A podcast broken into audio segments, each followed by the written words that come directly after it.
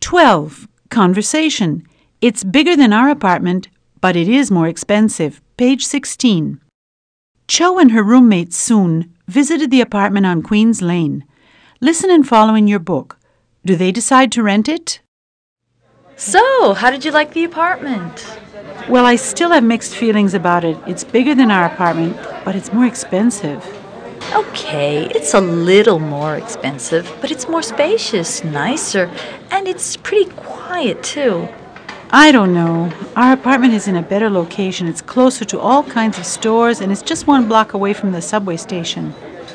Okay, but the apartment where we are now is a lot darker. That's true, it is kind of dark. It's noisier, and the neighborhood is more dangerous. Absolutely. Queens Lane is definitely in a safer neighborhood than High Street, and the neighbors seem friendlier. You're right, they look like nice people. To be honest with you, I love the furniture in that apartment the couch, the cabinets, and all the appliances in the kitchen. Now I can really cook. Do you mind if I sleep near the window? Not at all. Well, okay then. Let's call Mr. Black.